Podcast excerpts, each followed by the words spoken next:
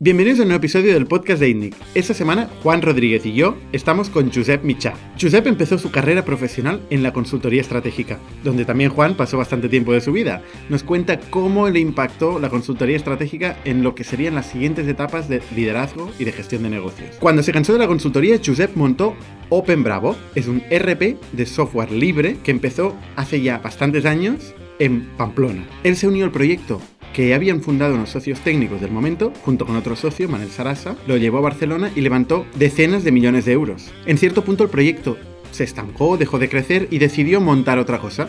Esta otra cosa fue Wacky. Wacky era un servicio de videoclub online, más o menos como Netflix, pero enfocado a Europa, concretamente España es donde empezó. De esta experiencia nos explica los economics de un modelo de streaming, cómo conseguir licencias, cómo consiguió negociar con las grandes majors para conseguir distribuir en streaming su contenido, y finalmente cómo al cabo de pocos años vendió el proyecto a Rakuten, aunque permaneció liderando Wacky hasta hace poco. Su última aventura es la compra de la tostadora. Ha hecho un modelo casi de private equity, ha comprado una compañía que funcionaba, que crecía y ha decidido liderarla junto con un equipo gestor. La tostadora tiene poco que ver con todo lo que ha hecho Josep antes. En este caso es un negocio B2C, vende mensajes graciosos a través de una página web, un e-commerce, en formatos de todo tipo, camisetas principalmente, gorras, etc.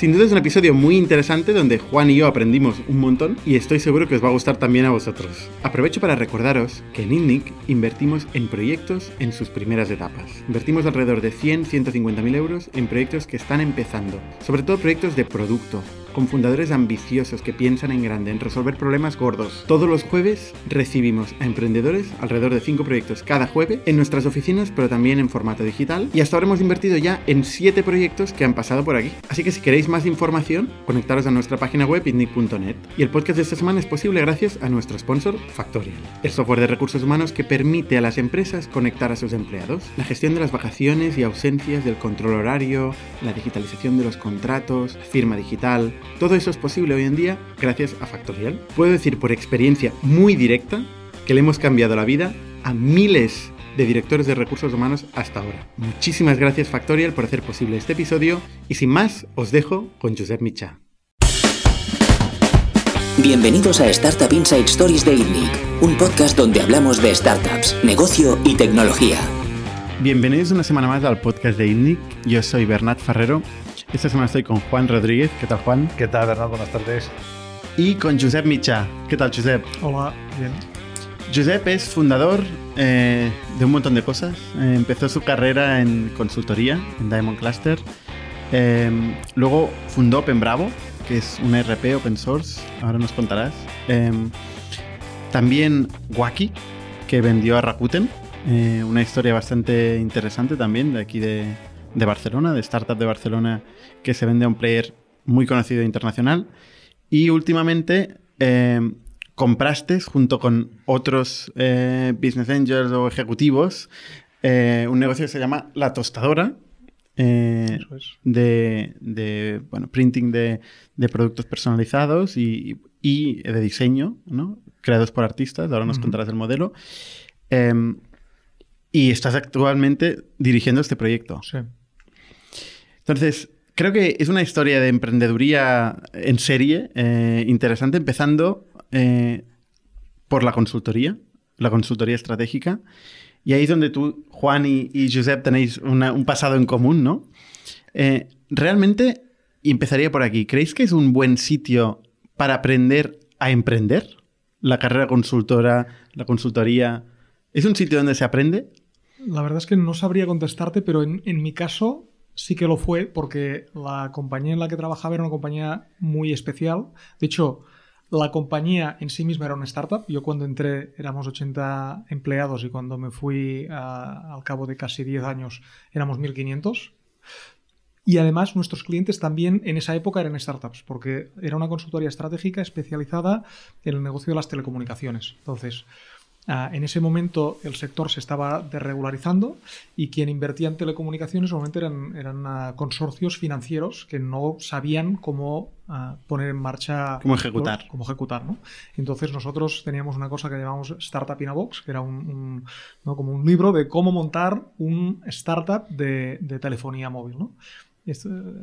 Tienes que imaginar que el primer día tú llegabas ahí y el primer, la primera tarea era hacer el business plan, o sea, no había empleados, y hacías un plan de negocio y luego transformabas ese plan en, en, realidad. Y a los 12, 18 meses tenías una compañía en marcha con 3.000 antenas instaladas, con un call center con 300 personas contestando a los clientes, con 500 tiendas uh, vendiendo tu producto, con una marca que habéis tenido que crear, con un plan de precios. Uh, y, y, pues claro, eso era una, un, super startup, ¿no? Eh, porque un operador de telecomunicaciones no es más que una startup de 10.000 millones de euros, ¿no?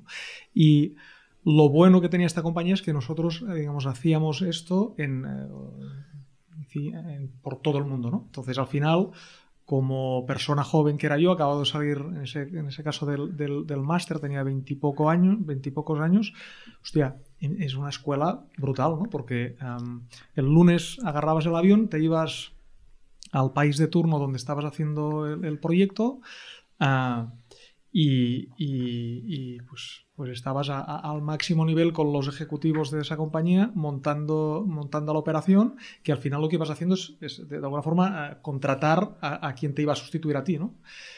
Con lo cual aprendías mucho a, muy alto nivel y en realidad cada tres meses estabas cambiando de trabajo de, cierta forma. ¿no? Ahora hacías un proyecto de, de, call center, de cómo dimensionar un call center, cómo atender las llamadas, cómo enrutarlas. Otro día hacías un, proyecto de rollout, de, cómo coordinar que las antenas estuvieran instaladas y a tiempo y conectadas uh, para que la tecnología funcionara. Otro día hacías un, una estrategia de precios, con lo cual para mí fue una escuela bestial. ¿no? Curioso porque tú estudiaste telecomunicaciones, ¿no? Cierto. Luego hiciste un MBA. Sí.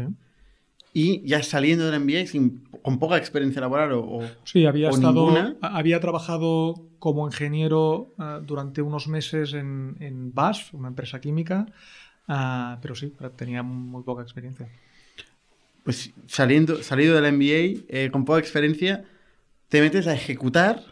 O sea, dices, los consorcios financieros no tienen el conocimiento, la capacidad de ejecutar, pero un chaval que acaba de salir de la carrera sí, tiene sí. más experiencia en ejecutar un, un negocio de ese tipo. O sea, yo, yo, piensa que yo empecé a trabajar un jueves y el miércoles, o sea, el día antes, me citan en mi empresa y me dan un portátil, un teléfono móvil y un billete de avión. Y me dicen, mañana te vas a Madrid y empiezas a, a, a trabajar con este cliente. Y cuando yo llego allí, este es el experto de no sé qué. uh, con lo cual, bueno, pero lo, lo digamos, yo creo que lo bueno que, que, tenía esto, y de hecho los clientes estaban encantados, eh, es uh, una colección de cosas, ¿no? Por, un lado, un proceso de recruiting en el que filtraban a la gente, ¿no? Y entonces uh, se supone que, que, digamos, elegían a gente pues currante, con la cabeza bien puesta y tal, ¿no?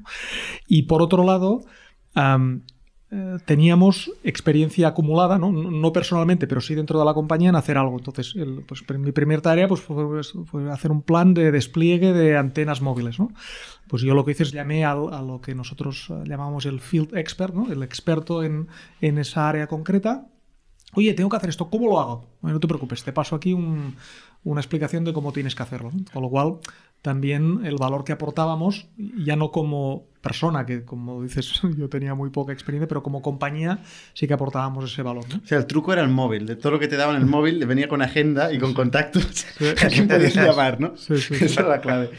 ¿Para ti, Juan, fue algo parecido la experiencia? O? Un poco distinta, ¿no? Yo entré en consultoría ya habiendo tenido una experiencia en una startup, de verdad, que fue Telepizza, ¿no? Eh, entonces venía ya de una startup, entré en consultoría, no trabajé para clientes, sí, a, sí para telecos, pero más eh, telefónica, retevisión y tal, menos para startups como tú, que es una experiencia creo que más enriquecedora.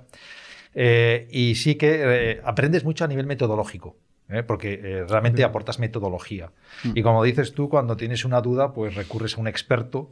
Yo voy a contar una anécdota muy rápido. Tu, tuvimos una evaluación de un parque temático en Extremadura, el parque de los exploradores, que querían crear en Extremadura un parque temático a nivel internacional. ¿no? y que ese es un proyecto que lideré yo, que no tengo ni puñetera idea de nada, entonces llamé al experto, ¿Eres el experto de turno. en parques temáticos. No, llamé al experto de turno que estaba en Estados Unidos y que había volado todos los parques de... un montón de parques en Estados Unidos y tal, incluyendo el parque de Disney y tal, ¿no?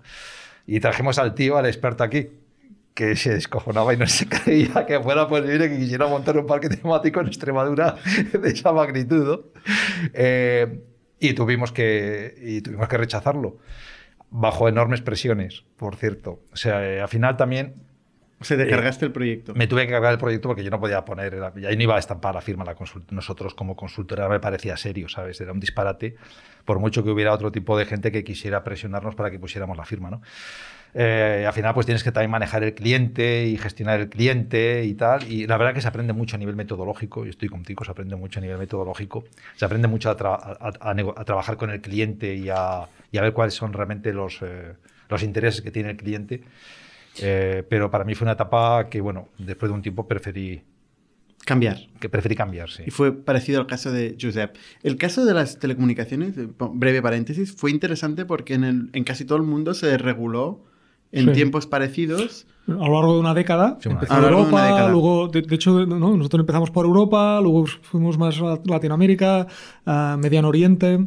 Y se volcó, Asia. y se volcó el Venture Capital, o, ¿no? ¿Sería el Venture Capital o quién Sí, era? ¿O Private bueno, Equity? Sí, más private equity, pero sí, o, o grandes corporaciones, eh, digamos, eh, financieras de cada país, las típicas familias, ¿no? Que, que al final en cada país pues tienen un poder importante, pues muchas de ellas, ¿no? Ah, ah, ah, pues terminaron siendo los que consiguieron las licencias en cada país, ¿no? Porque Que un negocio que- muy, muy financiero, ¿no? Eh, Inversión en antenas. Bueno, lo primero es que, claro, eh, para ser un operador necesitas eh, contar con un bien escaso, que es el, es el espectro radioeléctrico. ¿no?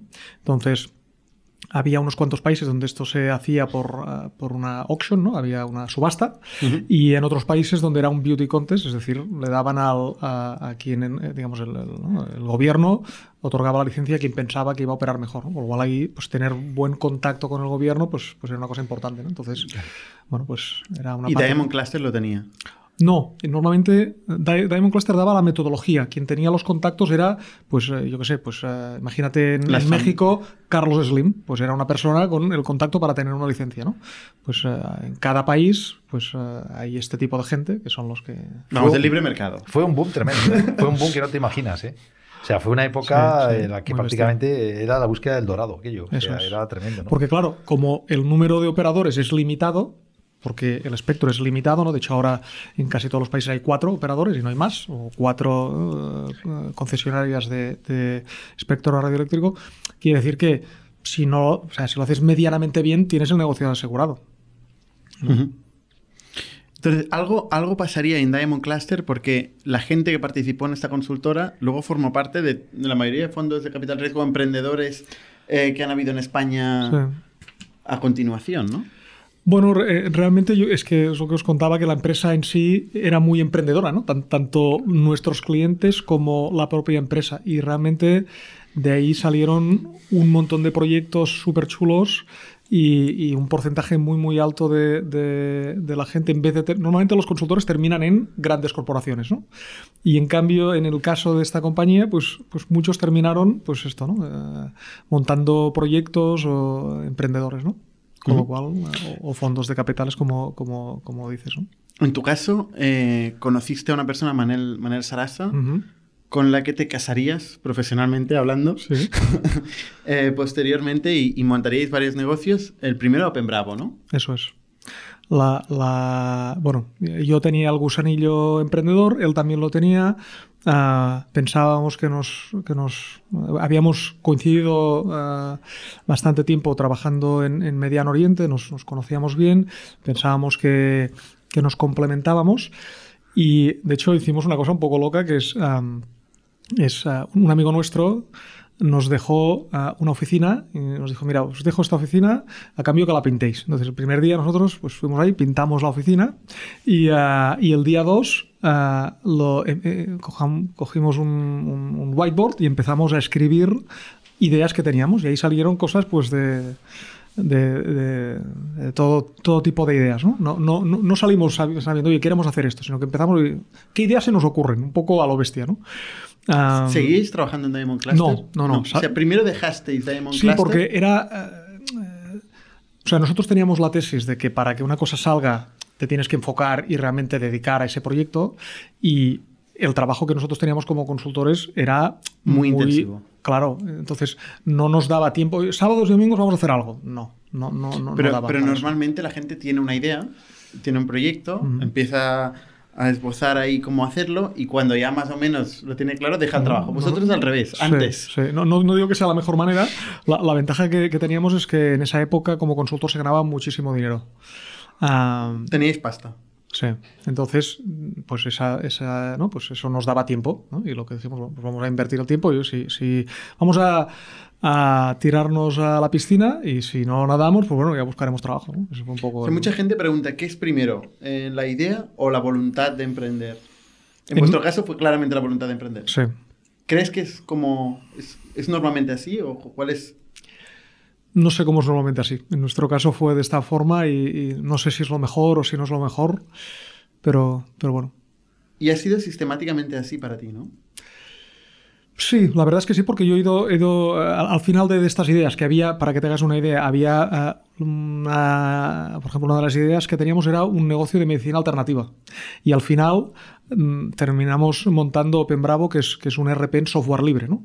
Con lo cual, hostia, ¿no? Eh, fíjate la, la- la diferencia de, de- de esto. No quiero preguntar las otras ideas que vi en el whiteboard. Correcto. Y, y- y luego, ah, mi, que ya hablaremos de esto, pero mi siguiente. mm, empezamos con Open Bravo, que es un B2B, ¿no? Sof- Software as a Service B2B. Después ah, monté Wacky, Rakuten TV, que es B2C, y, y- ahora estoy con camisetas, con lo cual he ido cambiando de, de- sector, ¿no? Ah, y a mí siempre me ha motivado. Yo no no he sentido la necesidad de, de, oye, es que a mí me gusta el B2B, me gusta el B2C o me gusta este sector. A mí lo que me gusta es, cuando veo una buena idea, pues intentar que esa idea ah, Pase. pase del, pa- del papel a realidad, ¿no? Y esto me, me- me encanta. No, La, la- la motivación, porque tú habías trabajado para, por cuenta ajena Sí. antes, ¿la motivación era trabajar para ti? ¿O era eh, resolver un problema? Era en parte, sí, trabajar para mí. En parte, como consultor, una de las cosas buenas que tienes es que pues, ves muchos problemas y tal, pero una de las cosas malas am, es que al final tú le entregas a tu cliente una recomendación. Oye, deberías hacer esto. Y normalmente ahí termina el proyecto y nunca sabes si eso ah, se termina implementando, si se implementa bien, si se implementa mal, si la recomendación realmente ha sido buena. No, el- el- el- el feedback loop no está. Y eso a mí me me dolía, ¿no? Y yo quería ver qué pasaba con, con esas ideas que yo proponía, ¿no? Y, y eso también fue... Ujú. Open Bravo es el primer sitio donde ejecutas algo. Tienes la obligación de ejecutar, de Sí. pasar del papel a tal. Sí. Eh, y tu compañero también, ¿no? Tu, eh, tu socio había Mm. ejecutado ya él. Él, no, también, sí, también. Antes había, antes de Diamond Cluster había estado en- de consultor en Accenture, pero también de, como consultor. También, o sea como- sí, también sí. en la parte más Sí. eh, estratégica, teórica de, de papel. El abuelo de Manel había sido un gran emprendedor en, en Girona. ah, y, pero en mi familia no, mi familia todo el mundo venía del mundo de la medicina y no, no, Y, y a la hora de ejecutar, ¿cómo repartir los papeles? Pues la verdad es que un poco como un proyecto de consultoría en el que cada tres meses van cambiando las prioridades y, y- y al final vas, vas asignando, ¿no? Yo, yo, veo las startups como una especie de globo, ¿no? Entonces el, el- globo a medida que se va hinchando, la superficie se va ampliando, ¿no? Y, y- y lo que tienes que hacer es ir poniendo gente para ir cubriendo esas, esas eh, áreas, ¿no? Y, y yo veo mi rol como emprendedor de cubrir esas zonas huecas que hay cuando emprendes, ¿no? Entonces, eh, lo que intento hacer siempre es ¿no? fichar gente que en realidad sabe mucho más que yo en cada una de estas áreas, pero siempre quedan cosas in the middle, ¿no? Cosas en, en medio que, que- que no hay nadie o, y entonces, pues, eh, normalmente esa- veo que esa es mi tarea, ¿no? De engagement. Sí, de, de- de cosas que, que, pues esto, que, que son nuevos skills para la compañía y que nadie tiene, pues, pues yo soy un tío bastante apañado en, en inventarme cosas sin saber mucho, pero a medida que va creciendo vamos metiendo a gente, ¿no?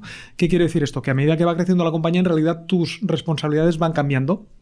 Entonces yo he hecho desde cosas de finanzas hasta cosas de, de, eh, programar no, pero, pero, pero igual arquitectura sí, ah, cosas de recursos humanos, cosas de, de marketing. Entonces, ah, ah, ¿cómo nos repartíamos el trabajo? Pues eh, en función de la necesidad que había ese semestre para entenderlo. ¿no?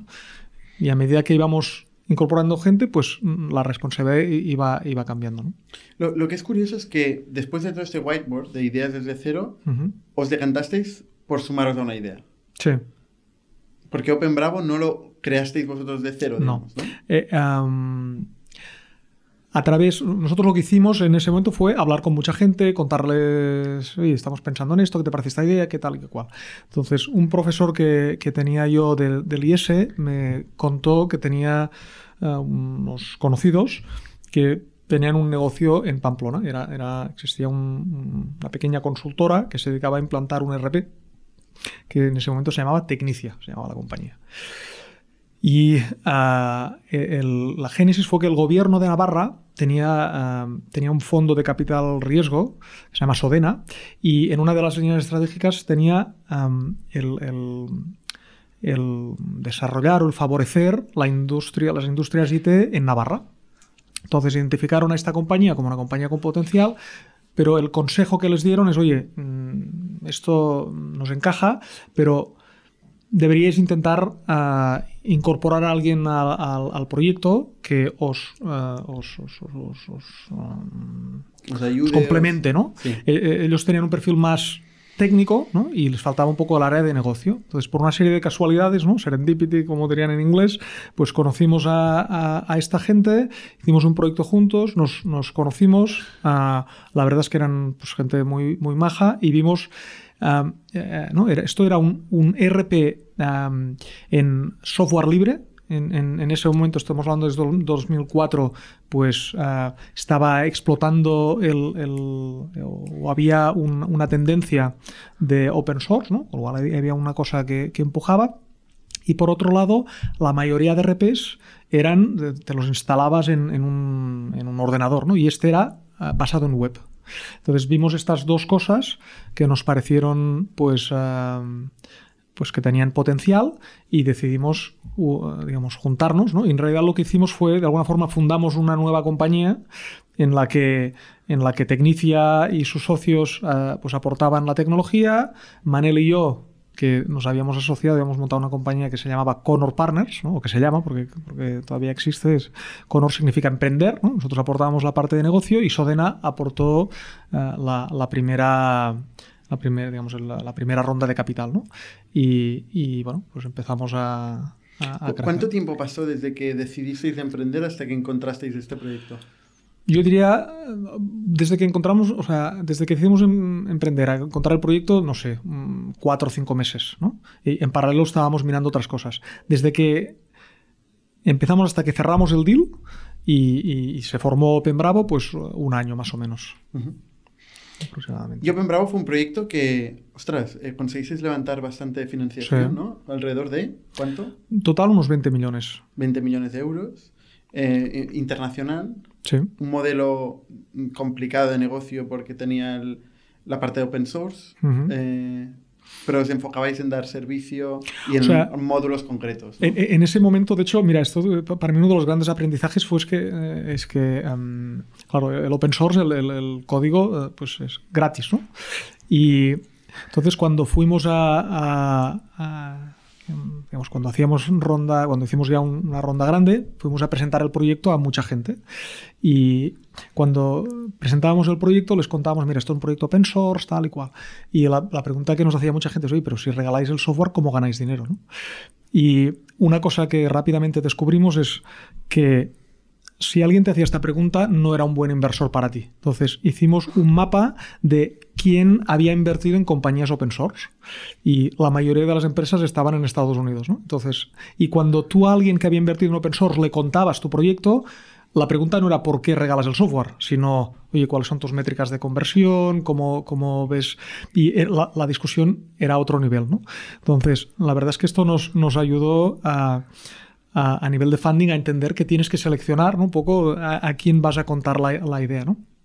Y, y, y eso ah, pues fue, fue bueno, muy interesante, ¿no? Porque fuimos a ver a los inversores y decimos la lista, ¿quién, quién está en open source? Pues, pues Red Hat, MySQL, ah, Pentaho, que era un, un- un BI, o, o Postgres, ¿no? Entonces fuimos a ver toda la gente que había invertido en, en estas compañías, hicimos ahí un tour por Sun Hill Road que fue bastante chulo y, creamos muy buenos contactos en, ese mundo. ¿no? Pero bueno, para tu, tu, pregunta era cómo ganamos dinero. Entonces, en el, en el mundo del, del, software libre, pues en ese momento se estaban definiendo un poco cuáles eran los modelos. ¿no? Había un modelo un poco único que era Red Hat, que es un modelo mm, básicamente de servicio, ¿no? Red Hat, el código es libre, ¿no? Porque al final eh, Red Hat daba soporte sobre Linux y lo que vendía es soporte. ese era un modelo. Luego había otro modelo que al final es el que nosotros eh, adoptamos, que se llamaba Open Core, que básicamente Open Core es decir que tu software es libre, pero hay algunas cosas, algunos complementos, algunos plugins que, no son libres. ¿no? Por ejemplo, en el caso de un RP, hay una cosa muy importante, es que tú puedas eh, hacer la contabilidad de acuerdo con los estándares de cada país. Y esos estándares van cambiando a lo largo de los años. ¿no? Eh, y claro, los clientes quieren asegurar que, que la contabilidad sale de acuerdo con, con, su país. ¿no? Entonces, lo que, lo que nosotros hacíamos es, si querías el módulo de contabilidad de cada país y con la garantía de que nosotros te lo... Te lo Mantenemos te lo mantenimos, necesitabas la, la, versión profesional. ¿no? Y entonces era un mix entre modelo de soporte, módulos profesionales y servicio. ¿no? ¿Cuál era el target de, open source? El target que tenías en Open perdona. De, de, tipo de empresa, ¿no? Sí, de tipo de empresa. Mm, serían e-, SMIs más o menos, ¿no?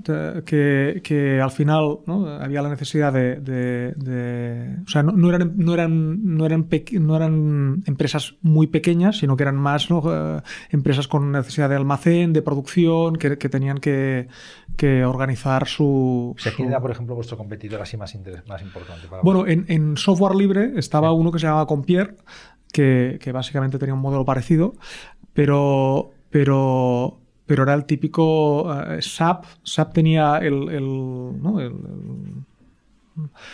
digamos, una, línea para grandes empresas, pero tenía una, línea que se llamaba Business One, que era para, para pymes. Entonces, esa, era... Pero no era cloud en aquella época.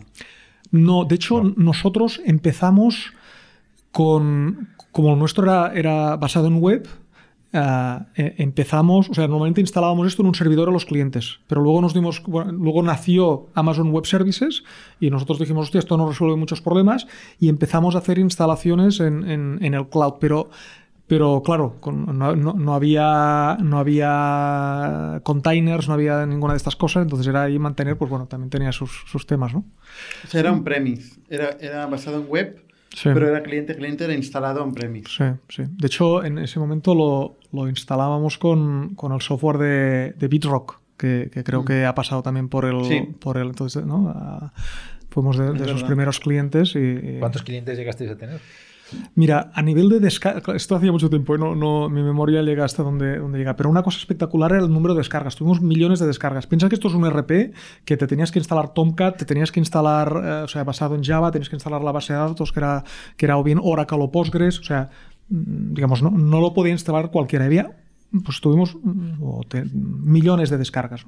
Cuando es gratis es la leche, ¿eh? Bestial. Que eso también, claro, luego te das cuenta que la gente luego empezaba a pedir soporte y tú decías, tío, pero te estoy dando soporte si no gano nada, ¿no? También cómo organizar esto, ¿no?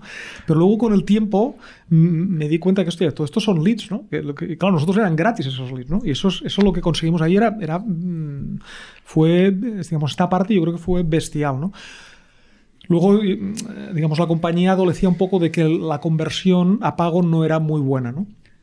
Ah, y eso es una de las cosas que, que, yo, dolió. Yo, no conozco, yo, no conozco, la compañía, ¿eh? porque no. ¿cuánto, ¿Cuánto tiempo estuviste en esta compañía? Mira, yo entré, pues esto contamos 2004, unos 5 o 6 años estuve. ¿Y, ¿Y, a cuánto lo escalasteis? Pues uh, cuando entramos debía facturar, no sé, 300.000 euros al año y cuando yo salí debía estar, no sé, orden de magnitud, igual me equivoqué, pero alrededor de los 10 millones más o menos. Y de hecho ahora la compañía que sigue en marcha lo que ha hecho es, ¿no? Eh, antes me pedía a qué segmento se, se dedica. En, en, en, mi época una de las cosas que hice fue compramos un, un punto de venta, un punto de venta uh, en software libre, lo integramos en el producto y de hecho ahora el, lo que ha hecho la compañía es centrarse, ¿no? enfocarse en un... Nosotros teníamos un, un- un espectro muy amplio, ¿no? Era cualquier, cualquier pyme, de cualquier sector, ¿no? Y eh, obviamente esto, pues, eh, ¿no? hay que enfocarse, ¿no? Entonces ahora, Y en hecho, cualquier país del mundo. y en cualquier país del mundo. Y, y ahora la compañía lo que hace es, pues, se ha enfocado mucho más en retail, ¿no? Y ahora es un- eh, ahora si entráis en la web veréis que tiene una solución omnicanal y tiene como clientes, por ejemplo, a Decathlon o, o a- o Toys R Us o, o- entonces se han enfocado en a partir de la idea de ese punto de venta que compramos. Pues, pues en software de punto de venta, con la gestión del almacén, la, la- la parte de web. eh, ¿Tenéis alguna vinculación a día de hoy con la compañía? Ya no. No. ¿Y, y sabes cuánto factura o qué metrías No, tiene a día de hoy? no lo sé. no. Ni, ni con el board, no. Yo- sea, nada, no sabes nada de... de- Bueno, tengo amigos y hablamos, pero, pero ahora no te sabría contestar con... Claro, es que esto hace años ya, ¿no? Sí, sí, claro, hace más de, más de 15 años, ¿no? Más de Ma- 15 o, ma- o años. más de 10 años, perdón. Entonces, en cierto momento decidisteis vender eh, Sí. vuestra participación en esta compañía eh, y montar otra cosa. Sí. ¿Por, por qué, qué? qué es lo que os hizo salir de ahí? Bueno, un poco la, la sensación de cuando montas algo, al final llega un momento que has aportado todas las ideas que tienes que aportar, ¿no? Y dices, oye, igual no... no, pues, Pero no- aparte de aportar ideas, que siempre se pueden encontrar más ideas o encontrar más sí. personas. Sí, pero eso yo creo que es importante. ¿Sí? El- sí, o sea, mm, por ejemplo, en, en- tengo un recuerdo interesante en, en, en Wacky cuando empezamos, ¿no?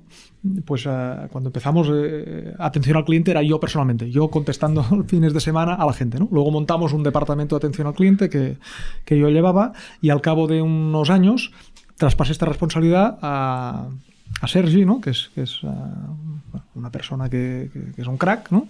Y entonces... eh, Ah, Sergi me, me- me, pues, empezó a, poner ¿no? ideas que hostia, a mí no se me habían ocurrido. ¿no?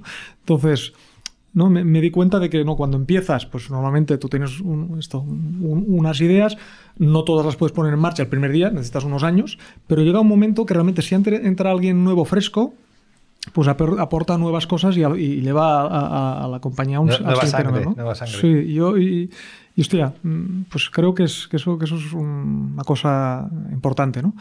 Y yo seguía teniendo ganas de hacer nuevas cosas, pues bueno, otra vez, lista de ideas. Y, y entonces, am, en este caso, pues hablando con gente, ah, hablé con un amigo mío que también venía de, ¿no? Ah, venía de la, de la consultora esta que hablamos al principio, luego él había estado en una startup que se llamaba Southwind, que, que hacían pinganillos de Bluetooth. Y, él tenía una idea de montar un videoclub por internet. Y entonces me contó la idea y yo pensé, hostia, esto tiene sentido, ¿no? Yo siempre digo que cuando montas un negocio hay dos riesgos, hay, hay- dos riesgos, ¿no? El riesgo de la idea, ¿no? Porque cuando te inventas algo, esa idea puede que funcione en el mercado o, o que no funcione, ¿no? Y el riesgo de la ejecución, si eres capaz de que esa idea, pues realmente transformarla en algo, ¿no? Y pensé, hostia, este negocio tiene muy poco riesgo de idea, porque que los videoclubs van a pasar a internet por streaming, esto, esto va a pasar sí o sí. Entonces vamos a tener el riesgo de ejecución, pero el riesgo de idea no. Y, y además, pues bueno, Jacinto, que era quien, quien había estado mirando esto, pues ya tenía trabajada la idea, ¿no? Había hecho un business plan, había contactado con los estudios, que claro, esto eh, es clave, tener contenido, ¿no? Entonces él tenía ya buenas relaciones con los estudios y, y además nos conocíamos y también pensé que nos, que nos complementábamos, ¿no? ¿Qué año es esto? Esto fue el año 2009, la compañía la, la- la creamos el 2010. En el 2009. eh, y entonces pensé, bueno, pues esta es la, la, la oportunidad. ¿no? Me, me acuerdo con. con, eh, co- y, y luego eh, Manel eh, montó Winey Social, que es, que es otro startup donde él es el director general. ¿no? Que era un modelo de suscripción de, Sí. de vinos, de, de Sí. cajas de vinos. Cada, cada mes recibías una caja de vinos Sí. Eh, en tu casa, ¿no? Sí, pero me acuerdo cuando, eh, pues cuando, cuando empezamos a buscar las segundas oportunidades, ¿no? Manel decía, ¿no? Eh, tenemos que tener un framework para peinar ideas, ¿no? Hacer un shortlist tal y cual, ¿no? Y yo le decía, hostia, yo me cuesta verlo así, yo creo que es más un tema de ir viendo y, y- y- y el, serendipity este que decíamos antes, ¿no? A veces ves cosas que cuando la ves sé que esta es la, oportunidad, ¿no? Y, de hecho, eh, pues esto, ¿no? Wacky no salió de un shortlist de que pensamos que el vídeo por streaming, sino salió de que Jacinto tenía la idea y que, que él necesitaba a alguien que la acompañara. Que la acompañara Y- en el lado de, de negocio, Bueno, él- fundraising. Sí, él, él- él en ese momento pues tenía la idea y pero pero también no pues, pues esto, ¿no? al final cuando empiezas algo pues pues Aquí, pensaba aquí que sí empezaste de cero, ¿no? sí aquí empezamos ¿Notaste mucha diferencia entre empezar de cero un negocio como es Wacky y un negocio que ya está montado es que de alguna es manera que- o no? eh, es que no, no o sea Open Bravo no estaba montado también había sí que había algo pero pero Bueno, no era 300.000 euros. sí, sí. Que en software mm, eran servicios bueno Eran servicios. era servicios sí Vale. Sí. Y, y en el caso de, de, de Wacky, pues, pues sí, estaba. Pero ya había también algunas cosas. Pero bueno. no había equipo, no había nada, ¿no? Bueno, estaba- teníamos, eh, teníamos de socios a una compañía que, que se llama Ni- Nice People at Work, que, que, por cierto os recomiendo que les entrevistéis porque, porque eh, la están petando, ah, les está yendo muy bien, y ellos tenían una tecnología de streaming. ¿no? Entonces ya había también, teníamos unos socios tecnológicos que... que Tenías el socio tecnológico, el contenido también teníais contactos. Sí, exacto. Joder, yo así quiero montar negocios. Es buena Sí, receta. Hay, hay una historia muy. Hay un crossover ahí con Sí. Camalún, muy curioso. El primer, uno de los primeros empleados de Camalún, o, o el primer developer de Camalún, era un chico que un día lo entrevisté y le dije, oye, ¿tú qué has hecho? Y me dijo, yo he hecho Wacky. Nos, nos- Camalún nos robó el primer programador que de hecho fue, fue un dolor Tremendo, ¿no? un dolor de cabeza cuando eso pasó, sí. Víctor Martínez. eh, Víctor, Víctor. no, no me digas. Sí, sí, me dijeron, no, tú, tú Sí, ponte sí. a picar no sé qué. Estaba en Nice People at Work y fue el primer desarrollador, imagino, Sí. de Wacky, ¿no? Sí, sí. Bueno, de hecho, eh, eh, creo que estaba en plantilla de, de Nice People at Work. Sí. Con- cuando, o sea, el- el, ah, la estructura era que ah, Nice People at Work eh, pues, eh, se iba a encargar de hacer la, la tecnología, la plataforma, ¿no? Entonces, lo- los, los primeros empleados de tecnología en realidad era, eran plantilla de, de Nice People at Work, luego al final terminaron siendo plantilla de, de Wacky, ¿no? Pero sí, sí, así empezamos. Y el contenido teníais contactos con los medios para que os para Sí, que- sí, sí. El, eh, Jacinto había estado hablando, porque claro, esto, eh, esto no es nada fácil. O sea, imagínate, tú no tienes nada, tienes un PowerPoint, convence a Disney, Paramount, Warner de que te mm, que es lo más licencien importante, el ¿no? contenido. ¿Cómo se hace eso? Pues siendo muy crack. Y esto, Jacinto es muy crack. Ah, vale. Sí, sí. Y, Como, Y- o sea, realmente era un momento donde probablemente eran flexibles, estaban planteando nuevos sí. modelos de negocio. Hay, hay un tema de timing o sea, para, Mm. para, para de esto. Ah, y, y- porque en, en- en esa época es cuando estaban, o sea, los primeros televisores con conexión a internet salieron en el año 2010. En ese momento estaba todo el BitTorrent, los, los ah, Series Lee, todas estas, ah, todas estas ah, webs piratas, ¿no? Y ah, las majors veían que tenían que pasarse al digital.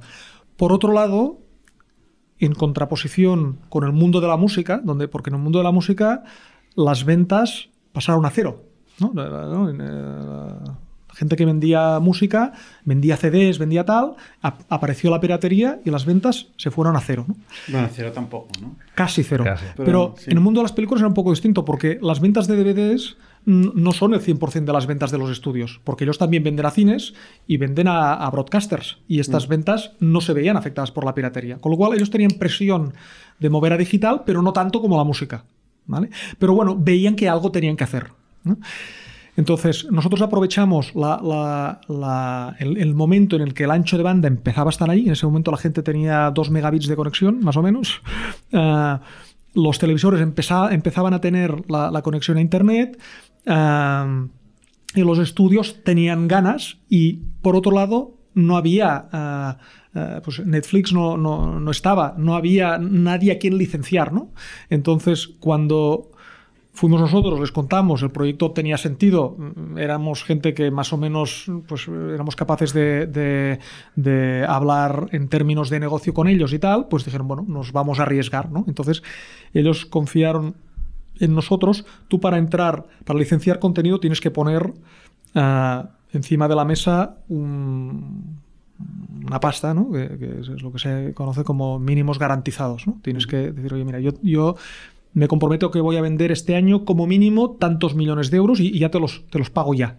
Y luego ya veremos eh, si los recupero o no, pero yo te los pongo por adelantado. Em, nosotros en esa época no teníamos millones pe- y, por tanto ahí hubo el trabajo de convencerles de que nos dejaran empezar con unos mínimos garantizados mucho menores y esa ventana de oportunidad existía por ese timing. ¿no? ¿Con qué tipo de contrato? ¿Anual o multianual? Normalmente son contratos a varios años. y- ¿Cinco años? o- Cinco años, pero, pero cada año tú tienes un dinero que tienes que poner encima de la mesa. ¿no? ¿Y si no lo pones? ¿Te, te cortan o, Sí. o te persiguen? Bueno, hay que ver cómo, cómo si, si, si- o sea, hay que ver el redactado en concreto de- del, del contrato, pero desde luego sí- sí. ¿eh? No, Pero pero, lo- lo vas pero si por lo pones, adelantado, ¿no? Sí, sí, tú pagas por adelantado. Pero por cada año. Cada año Cada por año. Que adelantado. empieza el año y tú pones una cantidad de Sí. pasta. eh, Que y luego no lo vendes, no vendes. Es tu No, problema, es el mínimo. Yo digo a que son- partir de ahí para arriba, más, más, ¿no? Que dice, Yo siempre ¿no? decía que esto es como los yogures. Imagínate que tú le compras a, a Nestlé pues tantos yogures el 1 de enero. Y si no los vendes a fin de año, esos yogures caducan. Con lo cual te tienes que espabilar para, para venderlos. ¿no? Eso a nivel Puedes ir financiero. bajando el precio. Pero bueno. Puedes Pero ya- hacer unas cosas dentro de ciertos límites, porque Ah, pues también te, te regulan el precio que, al que venden. el dentro de mm, ellos no pueden, o sea, por un tema de competencia, el, el- el- un, un Un precio mínimo, ¿no? Precio mínimo de venta y no, esas cosas. La ley dice que un proveedor no te puede eh, dictar el precio de venta. A no, ser que sea Pero- un nuevo servicio de streaming, que no hay comparable, no hay competencia, Vale. no se ha hecho antes nunca, ¿no? Pero hay, pero sí que, ¿no? Ellos obviamente te ponen unas ciertas reglas. O te- te- entonces, bueno, ahí tuvimos la suerte de empezar.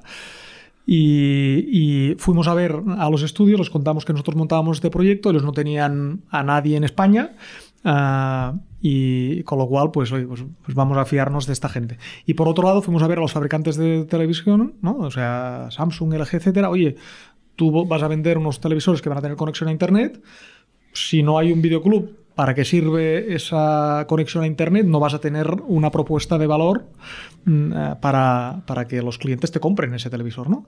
Entonces, a, a los estudios les decíamos que teníamos acuerdos con los fabricantes y a los fabricantes les decíamos que teníamos acuerdos con los estudios, ¿no? Y, y, bueno, como las dos cosas fueron ciertas, pues, pues, ah, pues ¿Este modelo de salió, ¿no? negocio lo estaba haciendo ya Blockbuster en Estados Unidos antes de morir o no? No, no, Blo- Blockbuster no, pero sí que había, estaba en ese momento eh, estaba Apple, ¿no? Apple eh, con iTunes, que, que no, no era streaming, era descarga, pero, pero estaba Apple.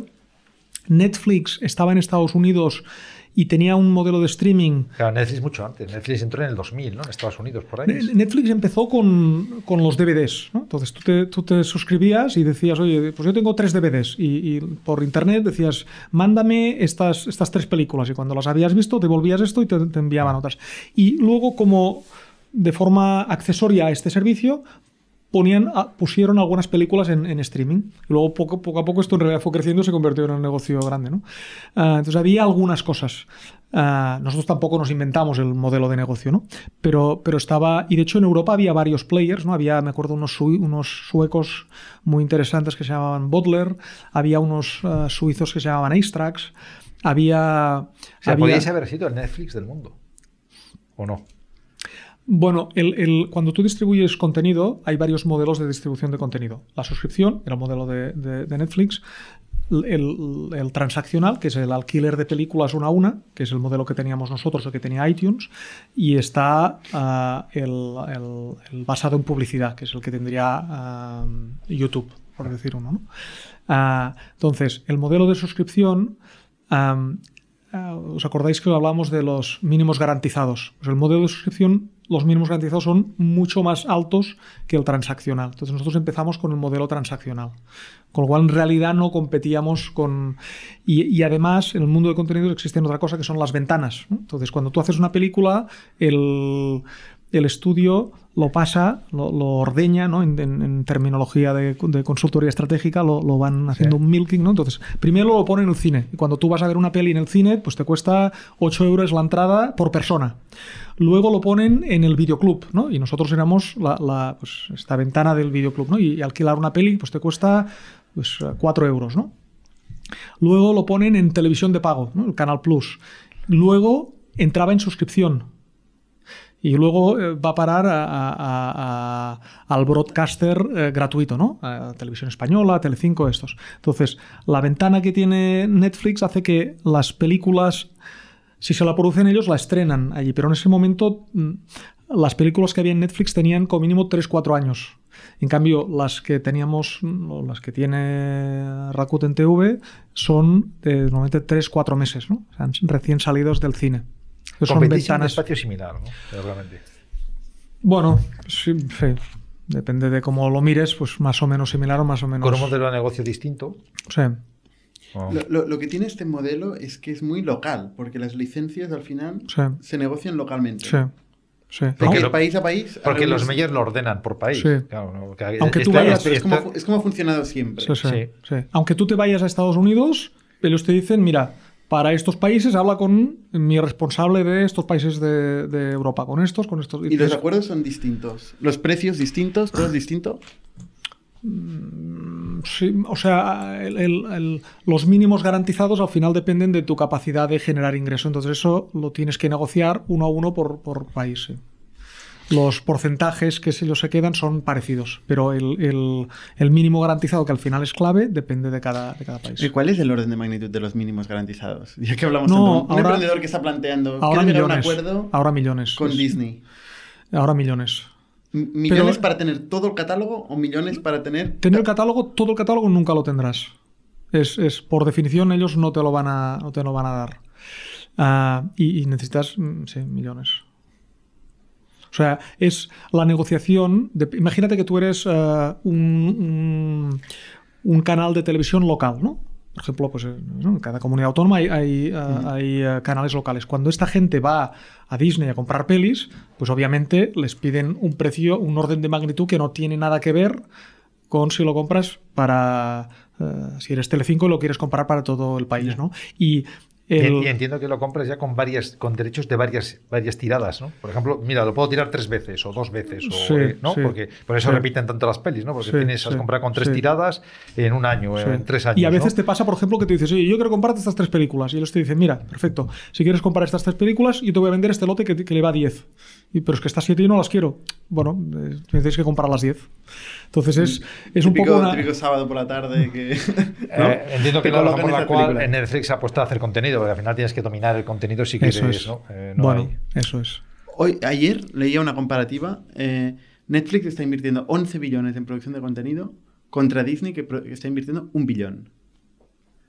Está invirtiendo de hecho, una brutalidad. Netflix, si miras sus números, el, el, el PNL es rentable, pero porque cuando producen una película la amortizan a no sé cuántos años, pero claro, ellos la, han pagado mm, la, pagan hoy, ¿no? Esto la, amortizo en cinco años ya, pero yo la he pagado hoy. Entonces, si miras el cash flow de Netflix, están quemando pasta por un tubo, ¿no? Es un, es un negocio complicado y si las pelis que hacen pues tienen recorrido, no hay problema. Pero si hacen fiascos y, eso tú que piensas que lo vas a amortizar en cinco años no lo consigues, pues... Tiene mucho riesgo el modelo de, contenido. Sí, sí, sí. Pero bueno, si eres carrier y, publisher, y ahora que este, este, tema está de moda eh, y tal, ostras, pues entonces igual eliminas parte del riesgo, ¿no? Claro, tienes mucho riesgo, pero te mejora mucho tus márgenes. Sí, sabe bien. Porque si no tienes margen, porque el margen se lo lleva el, ¿no? lo, que está claro, ¿no? Content is king, ¿no? Esta es una frase muy. Así es. Si tú tienes. O sea, cuando alguien va a, a Rakuten TV a alquilar una película, lo que realmente quiere ver es tal película. La tecnología que hay por detrás, mm, lo único que puedes hacer con la tecnología es eh, estropear la experiencia. Pero si lo haces bien, mm, eso se da por, por, supuesto, ¿no? ¿Hasta, dónde llevaste esa agua aquí? cuando lo vendiste, porque lo vendiste a Rakuten, ¿no? Eh, Mira, nosotros montamos, la, o sea, empezamos el proyecto en 2009, ah, arrancamos la compañía el 2010 y la vendimos en 2012. Joder, qué rapidez. Sí.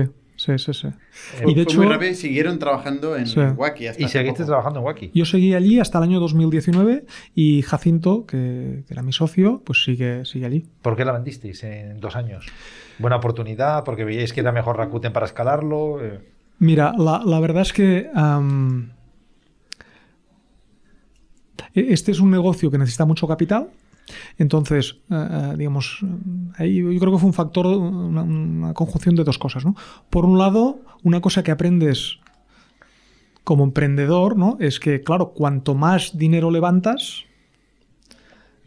por más dinero tienes que venderte a la compañía si quieres tener algún tipo de rendimiento, ¿no?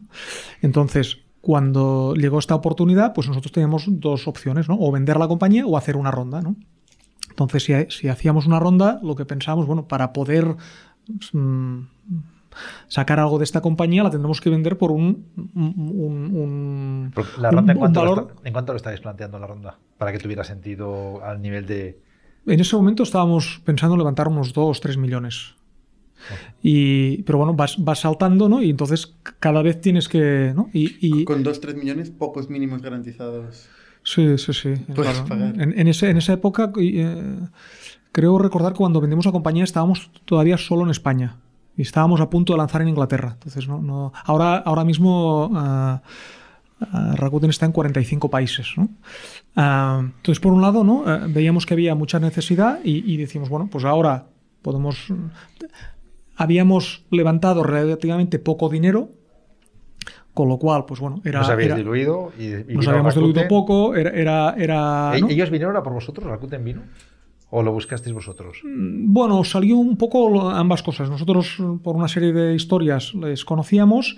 Ellos tenían un, un videoclub en, en Japón, porque Rakuten es una empresa japonesa, ah, y que es que solo operaban vía web y valoraron mucho el hecho de que nosotros estábamos en todos los televisores, ¿no? Y, y la, te- la tecnología que teníamos para, para hacer el streaming en, en televisor, ¿no? Y, y además en esa época Rakuten también estaba en un proceso de somos líderes en, en Japón, no solo de e-commerce, porque, porque Rakuten además, Rakuten en Japón es como, ah, como un Amazon más un ING Direct, ¿no? un, un- Lo es un todo, banco ¿no? Es- más un operador de telecomunicaciones. ¿no? Y allí tenían un, o sea, de 130 millones de habitantes, 100 millones de, de personas son clientes del grupo Rakuten, ¿no? O sea, una posición bestial. Ah, pero el fundador, que era una persona que había estudiado en Harvard y con ambición y tal, pues quería que Rakuten también tuviera un impacto en, en otros sitios. ¿no? ¿Fue Y, compañero tuyo? Eh, no fue compañero, pero iba a decir qué gran sitio. Antes de que No, me lo dices, voy a estar.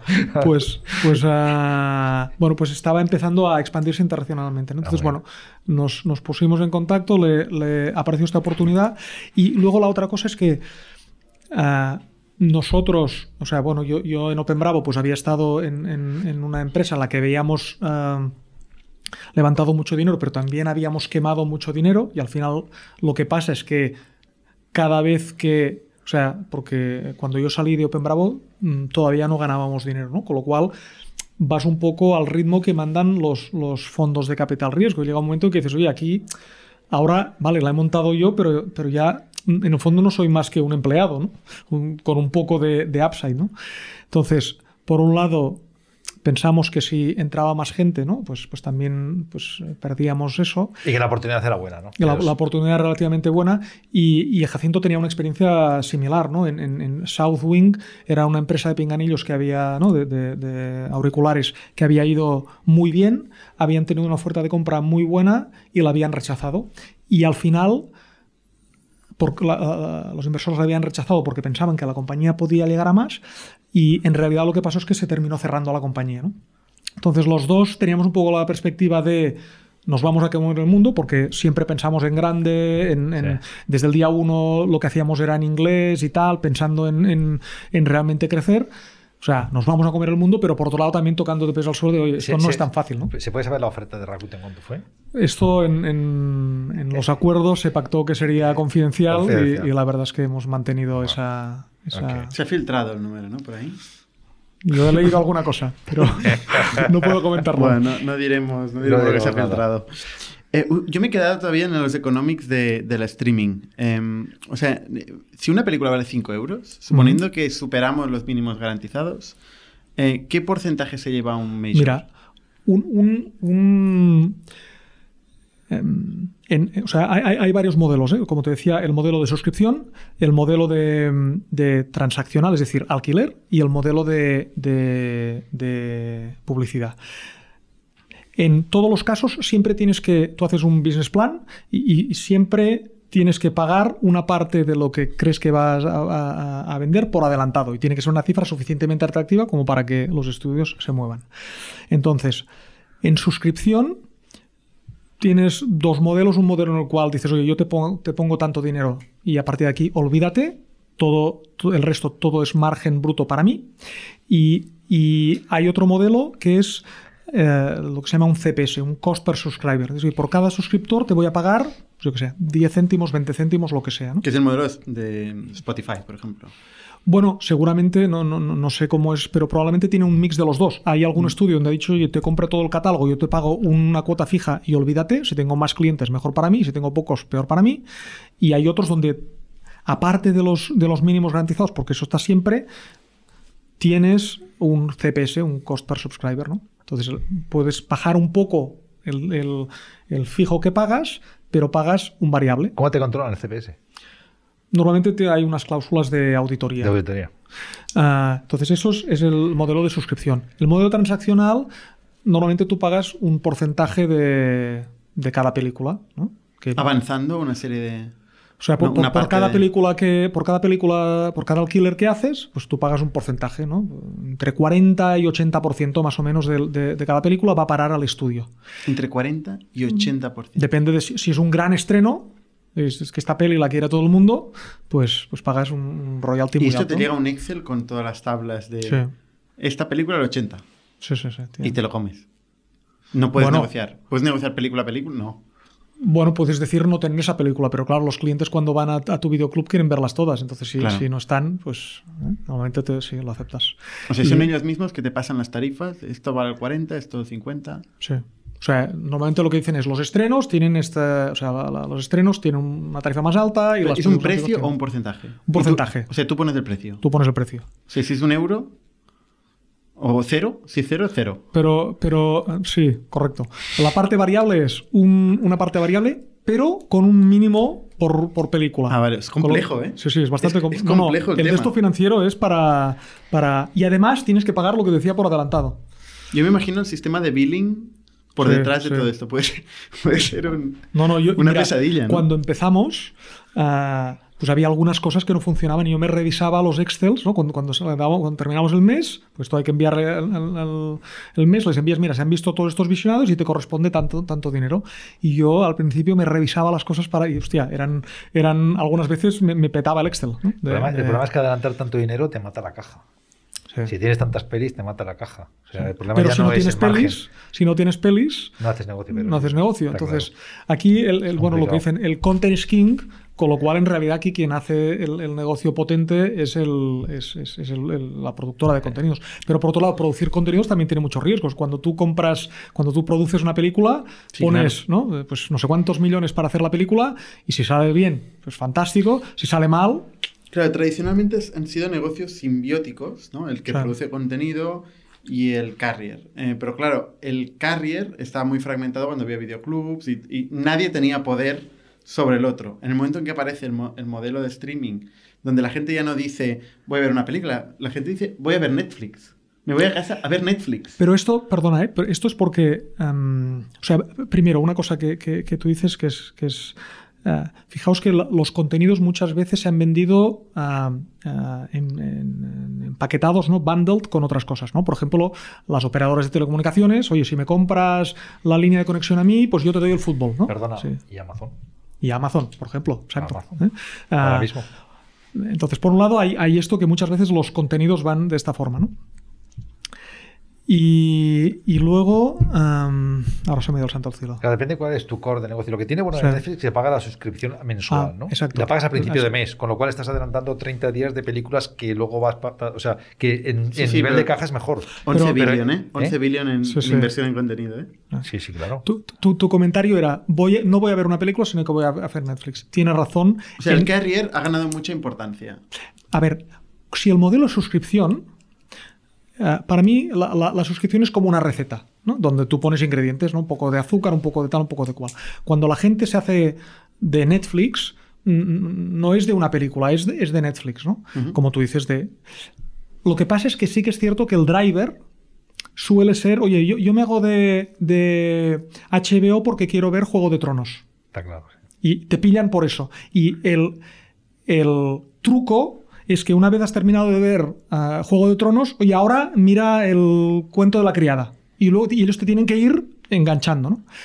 En el modelo transaccional es un poco distinto porque es como, es, es, eh, es un- como un videoclub, tú alquilas películas una a una, con lo cual ahí en realidad no dices voy a ver Netflix, sino dices quiero ver ah, pues esta película, ¿no? Y luego decides en qué sitio la vas a ver. La vas a ver en Apple, la vas a ver ah, en Rakuten, con lo cual ahí el negocio de Rakuten en realidad es el, que estés disponible en, muchos sitios, ¿no? Eh, tú sabes que las PES de, ¿no? el modelo este de las PES del marketing y uno es placement, ¿no? Entonces una de las cosas buenas que tiene Rakuten TV es que el placement es tú tienes la aplicación instalada en todos los televisores de todas las marcas, de todas las generaciones que se venden en Europa. Pero Netflix también, ¿no? Sí, pero si quieres ver un estreno no está en Netflix. Entonces, ¿no? el cliente típico de Rakuten tiene Netflix o HBO o lo que sea y mira los estrenos en, en Rakuten porque es el sitio más fácil para verlo porque sabe que si alquila la película en, Rakuten, la verá en su televisor Samsung y luego la puede continuar viendo en su móvil y luego en la, en la Xbox. Ah, y por tanto, por, por, por, facilidad. ¿no? ¿Tú, crees que en el futuro este modelo tiene sentido o Netflix va a cortar los plazos entre, entre, entre el 1 y el 2 y va a ser tan rápido el, el 1 y 2 que se va a comer a los que están haciendo el pago. No sé si me entiendes. Sí, sí, te entiendo. Ah, o sea. Porque ya tiene fuerza, ya tiene volumen para hacerlo, ¿no? Netflix lo que está haciendo es producción propia y ahí está lo, lo, el, lo que, lo que se llama es, acortar ventanas y es ah, directo a streaming. Yo creo que los estudios van a ir acortando esto, pero mm, no sé si lo van a llegar a cortar de cero. ¿no? De hecho, por ejemplo, recientemente ha habido el ejemplo este de Mulan. ¿no? Mulan lo sacó Disney, los cines estaban cerrados y decidió sacarlo en su servicio de, streaming. Pero acordaros que lo sacaron, pero tenías que pagar 21 euros para ver esa película. ¿no? Con lo cual, de alguna forma... El margen es brutal comparado con el cine. ¿no? Bueno, eh, cuando vas al cine eh, con tus hijos a ver Mulan, normalmente vais tres o cuatro personas. Ah, bueno, claro. Eh, pero yo creo que la mentalidad de Disney, con, como demuestra Mulan, es, bueno, yo quiero seguir ordeñando. Quiero defender ese modelo todavía. ¿no? Yo, yo, creo que... esta pregunta es, muy interesante. O sea, si ahora pudieras elegir en cinco años tener un 1% de Netflix, de Disney o de Rakuten TV, ¿no? Hostia. ya no tienes Earnout, ¿no? En Rakuten TV. No, no, Puedes decir lo que quieras, simplemente vale. Sí.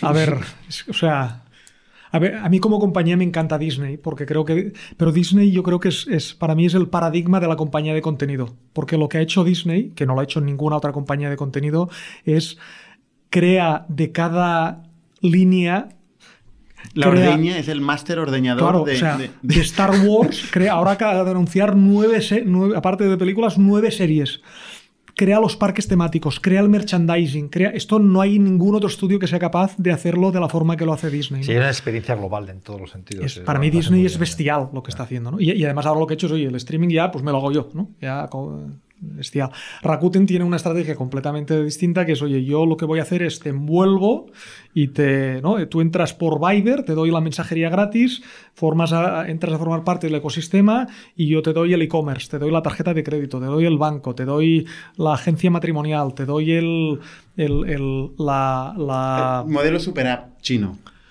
Eh, bueno, como, como, tú dices, en Asia el concepto este de, en coreano le llama el chaebol, ¿no? El, ¿no? De, que venden de todo, ¿no? Pues es un concepto muy asiático y allí les funciona muy bien, ¿no? Y de hecho tienen un, plan de fidelidad muy bestia y en el que si tú tienes la tarjeta de créditos ganas puntos de Rakuten. Mm. Si, tienes la operadora ganas puntos. Y entonces los puntos los puedes utilizar en el, ecosistema, ¿no? Eso es, un modelo también bestial, ¿no? ¿Cómo fue el...? bueno, nosotros compartimos barrio. Sí. ¿eh? Porque hemos estado aquí en el Poblanao. Y yo me acuerdo una época pues ir a comer y encontrarme pues un conjunto de japoneses sentados en la, mesa de al lado de, donde íbamos a comer, ¿no? Y, todo el mundo decía, es, es waki. es waki que lo han comprado los japoneses. ¿Cómo es trabajar con los japoneses? Pues para, la verdad es que para nosotros pues, pues fue una experiencia muy buena y muy interesante. ¿no? Cuando ah, Rakuten ah, nos compró ellos, ah, digamos, tenían experiencia en e-commerce en varias cosas, pero en vídeo no, de hecho nos compraba a nosotros por la experiencia, entonces no, nunca, digamos, se han, o sea, nos han dado mucha libertad en este sentido, ¿no? De, hecho, ha sido como tener un fondo de capital riesgo detrás apoyándote siempre. Y eso ha sido, pues la verdad es que, pues que muy bueno para la compañía. Y lo que sí que pidieron es, hoy queremos tener a alguien, pues un poco para hacer de interface y un poco para controlar ¿no? cómo, cómo van las cosas. ¿no? Y la verdad es que nosotros, como emprendedores, pues también valorábamos mucho, ¿no? Decir, oye, co- como al final es un negocio que tiene riesgo, eso sí, valoramos mucho que hay alguien aquí que al final, oye, pues igual las cosas irán mejor o irán peor, pero igual estamos inclu- incluso un poco descerebrados, pero pero como mínimo que vean que, que somos buena gente y que no hay nada raro ni, ni, ni- Entonces, el hecho de que hubiera alguien aquí nos ayudaba a, pues a, que a ambos lados sentirnos tranquilos. ¿no? Por otro lado, Rakuten es una compañía que no estoy seguro que sea muy japonesa, en el sentido de que, por ejemplo, eh, eh, Hiroshi Mikitani, que es el CEO, montó un programa que le llamaba Englishinization. Entonces, lo que él decía es, yo quiero que todo el mundo en esta compañía hable japonés, eh, hable inglés, ¿no? Que esto es algo muy poco común en las compañías japonesas. Y de hecho, como buen gestor por KPIs, pues hubo, había un KPI que era el Englishinization. Porcentaje de gente que ha llegado al nivel X de inglés. Entonces, durante un tiempo estuvieron haciendo tracking. Eso está Ah, muy bien, pero os metieron a espía japonés en casa, Nos seguro. pusieron, sí, sí. Pero, pero lo que te digo, pero, pero eso yo- nosotros lo veíamos de forma muy positiva, porque, porque al final preferíamos que, que la cocina estuviera abierta y que no hubiera. Y, pero lo que te decía es que la compañía tiene un ADN también muy emprendedor, ¿no? Y Hiroshi Mikitani es una persona súper emprendedora para ser japonesa, ¿no? Sí, en Japón es muy raro, ¿eh? No son emprendedores. Sí, correcto. No igual, que, igual que los chinos son muy emprendedores, los japoneses culturalmente son menos emprendedores, yo creo, que los chinos. Pe- Pero, pero los, los, los eh, digamos, eh, Hiroshi Mi- Mikitani y nosotros encajábamos mucho en el sentido de pues, ser gente emprendedora, ah, am, ah, pues gestión por KPIs. Entonces, la verdad es que, que ahí fue, pues hicimos ¿no? un buen equipo y de hecho, pues bueno, la, la- la- la relación o la confianza que tiene, que tiene Rakuten y Hiroshi Mikitani en, en, en Waki, en Rakuten, es, es muy importante. De hecho, tan importante que al final les convencimos de que fueran el sponsor del Barça. Y esto, en cierta forma, pues sal- salió de, de- Barcelona, salió de nosotros. ¿no? Vamos a este tema que es muy interesante, ¿no? O sea, es- este, este sponsorship, ¿no? De unos 55 millones de euros, ¿puede ser? O sea, al año. esto, esto es público. El, el Rakuten paga 55 millones ah, de euros ah, al año al Barça, con 10 de variable en función de objetivos, y, y- y es el sponsorship más ah, elevado de- que, que tiene ningún club de fútbol. ¿no? Que eso es- está por encima de la compra, del valor de compra de Wacky, ¿no? ¿Entiendo? por la información filtrada. Silencio, silencio administrativo. 55 millones al año pagaba Rakuten Paga. por. Paga. Sigue pagando. O sea, eh, O sea, enti- entiende- sigue sponsorizando. Es que no lo sé. No, sí, no sí, sigo. sigue, Sí, sí, sí, sí, sí, sigue siendo el sponsor. No te gusta mucho el fútbol, veo. No, no, no sigo. Messi pon- lleva, lleva Rakuten Lleva en la camiseta. sí. Yo tampoco soy muy futbolero, pero, pero para los emprendedores que nos escuchan y se plantean sponsorizar al Barça. Mira, la, la- la- la verdad es que aquí yo, eh, aquí yo creo que la, la audacia de Jacinto, pues, ¿no? que era mi, era mi socio, vuelve, vuelve a, a entrar en juego. ¿no? Yo me acuerdo un momento en que nosotros teníamos el- la, la necesidad pues, bueno, de crear marca, ¿no? porque al final es un negocio B2C, y entonces en un momento se, se puso a la venta el, el- el patch aquí en, ¿no? en la- en Sí. el brazo, ¿no? que en su momento llevaba TV3 eh, y quedó libre. ¿no? Entonces Jacinto dice, hostia, tenemos que comprar y, y poner aquí o aquí. ¿no? Y yo le digo, hostia, Jacinto, estás loco, tío, esto vale millones de euros, ¿cómo vamos a, a comprarlo? ¿no? Y Jacinto dice, "Bueno, vamos a preguntar cuánto vale. Entonces, bueno, Tarifas, otro Excel con brazo, 55 millones. es- no, el, El brazo no, barato. el brazo era, era millones, pero no decenas de millones. Y, y bueno, entonces abrimos la relación con, con, con el Barça, ¿no? Y ¿Comprasteis el brazo o no? no, No comprasteis. no. Ah, pero bueno, al final se trata de pensar en grande, ¿no? Y, y- y- y, oye, pues igual la realidad no te lo permite, pero, pero ¿por qué te vas a cortar si no? Preguntar es gratis. ¿Eh? Que Ah. preguntar es gratis. Sí. Entonces, bueno, empezamos la, la relación con ellos y llegó un momento en el que Rakuten, que era muy conocida en Japón, pero nadie lo conocía fuera de Japón, ¿no?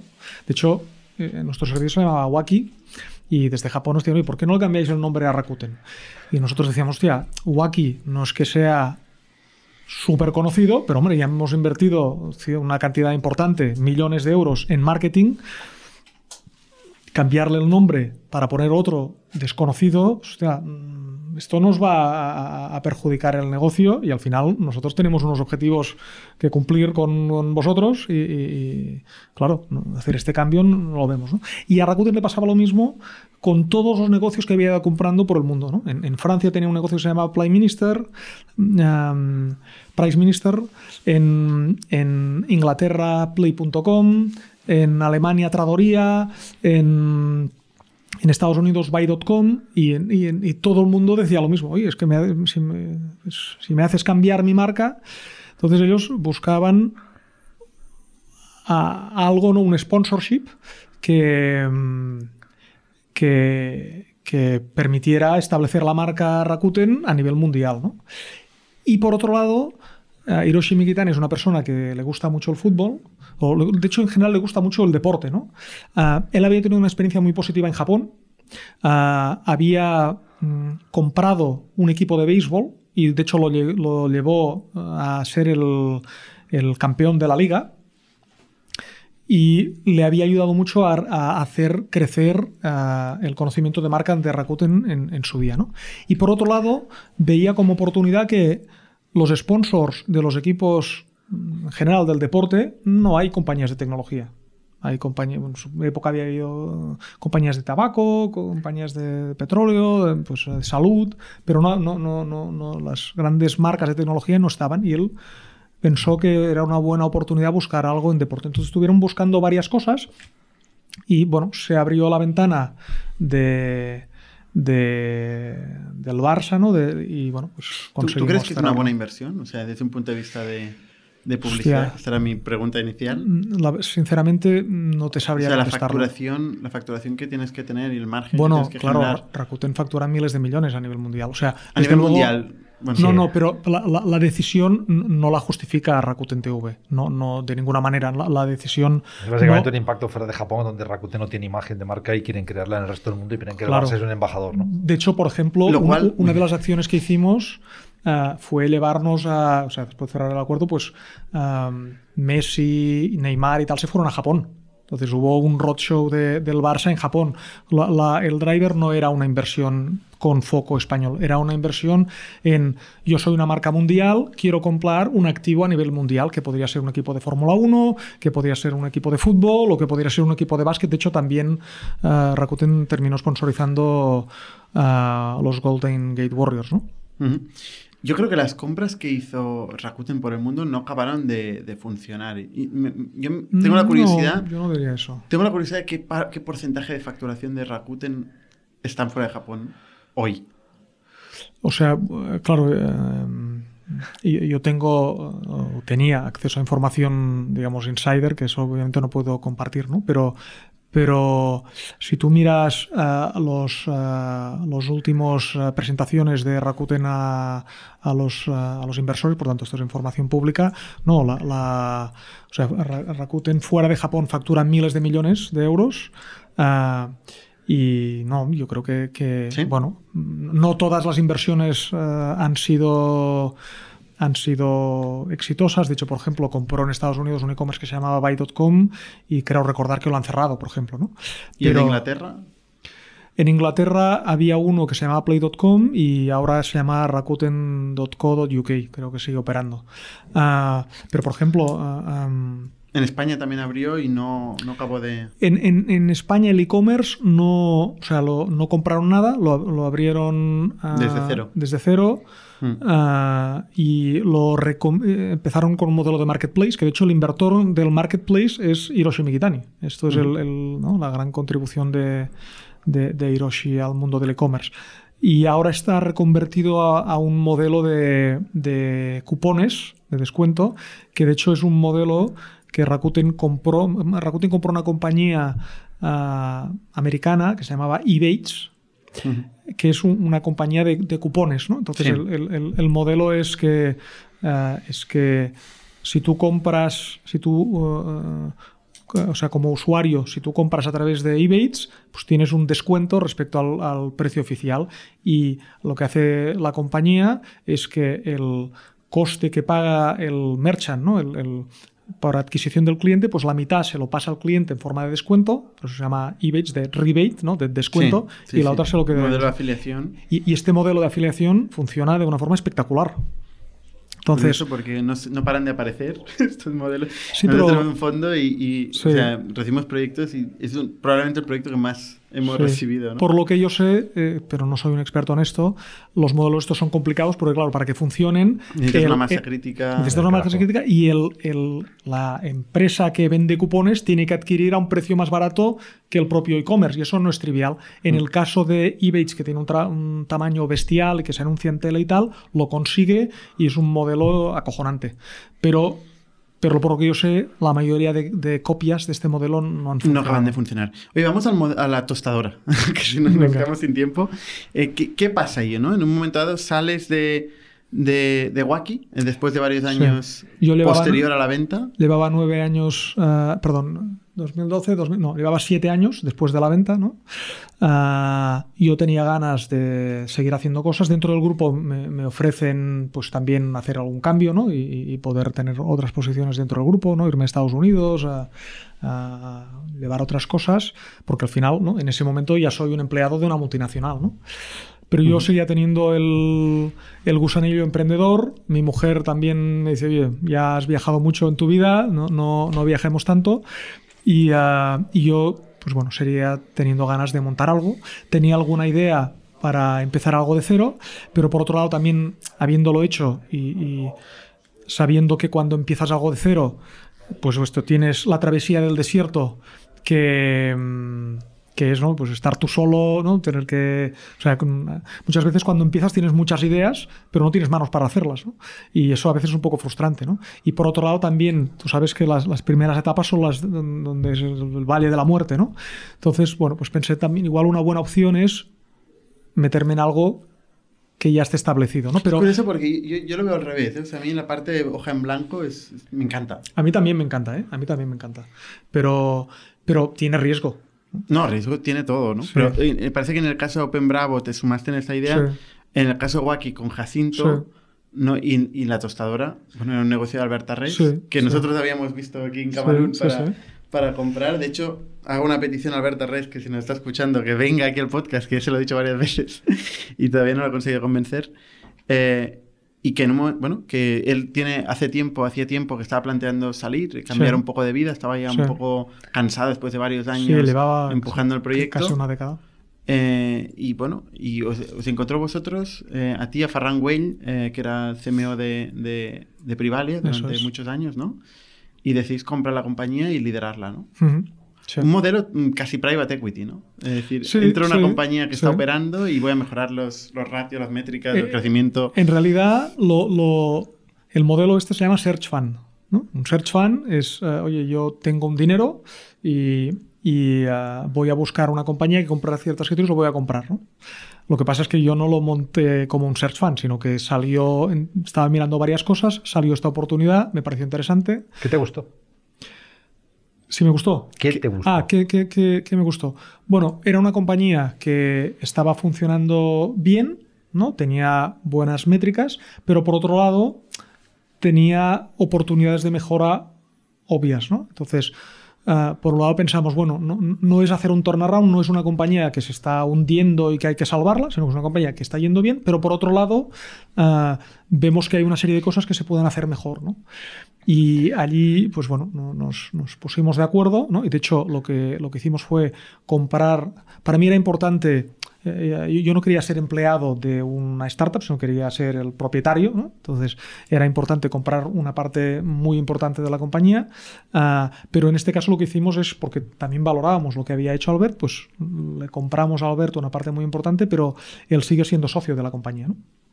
Y montamos un equipo. Otra cosa que me apetecía mucho es que ah, si montaba algo de cero, pues tenía que empezar de cero, pero este proyecto me permitía ah, asociarme con Ferran, que es una persona con la que me entendía bien, que creo que, que, pues, que- que- además como profesional un crack, ¿no? Dices, hostia, puedo mm, tener este, hacer este proyecto con esta persona que me acompaña y otra persona que es María Colomar, que era mi mano derecha en, en Wacky, que también en ese momento tenía ganas. Hostia, puedo hacer algo con estas dos personas que igual si empiezo algo de cero, no, puedo, no, no, no les puedo convencer de que empiecen con un salario cero. ¿no? Ah, entonces aquí podíamos, bueno, pues un poco se, ¿no? serendipity, ¿no? Al final las estrellas se alinearon y, y pues bueno, pues... Hay, hay, una cosa curiosa y yo acabaría con este punto eh, que, que, no es muy habitual y es que tú cuando saliste de Diamond Cluster con Manel Sarasa y cogisteis esta oficina antes de tener la empresa, decidisteis montar algo juntos. Sí. Eh, montasteis una empresa a medias. Sí. Eh, y Conor de- Partners. Conor Partners, lo, lo has mencionado antes. Y desde entonces todo lo que habéis hecho cada uno por separado lo habéis hecho con esta empresa. Sí. Después de, de- de todos estos años y de, de ver que, bueno, que pues, tú montaste Wacky, Wacky se vendió, sí. eh, Manel montó Wine, eh, Wine is O sea, Social. lo, lo que pasó es que ah, mm, cuando se montó Wacky, pues había una serie de socios, ¿no? La, y yo tenía, yo era uno de los socios. Pues en realidad no era yo, sino era Conor. Conor era socio de Wacky. Y cuando montamos uh, Wine Social, donde Manel es, es co-CEO, pues ah, la parte de Manel pues es Conor. Ah, y todas las cosas que hemos ido haciendo, pues las hemos ido haciendo de forma conjunta, ¿no? Es una, una mentalidad de diversificación. Mira, nuestra tesis inicial era que mm, lo más escaso no es el dinero, lo más escaso no son las ideas, lo más escaso son las personas. Entonces pensábamos que tener gente emprendedora tenía sentido. Y por otro lado, lo que veíamos es que como emprendedor, para que funcione, pensamos que te tienes que enfocar al 100%, que voy a hacer tres, o cuatro cosas a la vez. Hostia, difícil de que eso funcione. Te tienes que enfocar y eso te concentra mucho el riesgo. Entonces lo que dijimos es si somos capaces de juntar buenos emprendedores, igual podemos compartir una parte del riesgo. En el caso, y, y nosotros pensamos que, que empezábamos Manel y yo y que podríamos ampliar esto con más socios eventualmente. ¿no? Sin, ¿no? Podemos- Pensamos que Conor Partners podía ser la primera empresa no de, venture no de venture capital, sino de human capital. ¿no?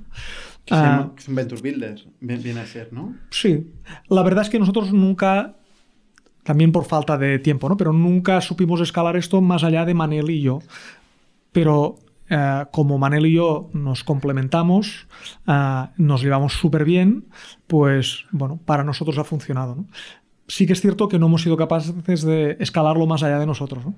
Es que si miras la estadística de los proyectos que tienen éxito y miras la duración de los proyectos, en mínimo siete. Tú estuviste siete Sí. años. Esto estaría en la, en el- en la franja baja, ¿no? Sí, sí. Normalmente son más. Son Sí, 7, sí. 10, 15, 20, Sí. eh, hasta conseguir éxitos relevantes, ¿no? Y cuando llevas 7, 10 años en un proyecto y, y tú eres consciente de que, ostras, yo estoy arrastrando a un socio que el primer día llegue a un acuerdo, eh, puede ser que el, el sistema de in- de incentivos y de motivación se tambalee, sí, ¿no? sí, puede ser. No, no fue el vuestro caso. No.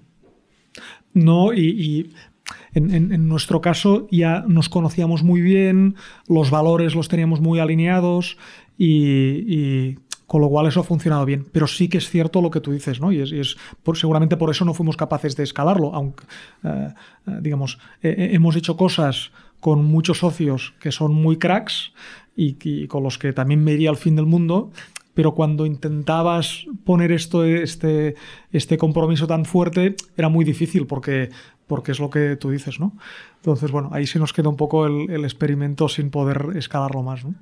¿No, no, ¿No tuviste la tentación de arrastrar los nuevos socios también en el siguiente proyecto y complicar más el modelo este de Sí, diversificación? no, mira, yo, yo la verdad es que sí que, o sea, sí que tengo la tentación de, de con los eh, socios que, que he hecho cosas, pues seguir haciendo cosas con ellos, ¿no? Y, pero no de esta forma, que sí que es un poco complicada seguramente, ¿no? Oye, Josep, pues eh, muchísima suerte con, con la tostadora. Eh, seguro que nos volveremos a encontrar pronto. Y nada, nos vemos, nos seguimos viendo. Y gracias, Juan. Gracias. Y hasta la semana que viene con todos. Somos un ecosistema de startups tech de Barcelona, creadores de Camalún, Kipu y Factorial, entre otras. Ofrecemos más de 5.000 metros cuadrados de coworking a startups y organizamos eventos diarios para discutir negocio y tecnología hasta la saciedad. Desde ITNIC Fund invertimos en equipos con capacidad de construir grandes productos y negocios. ¡Te esperamos!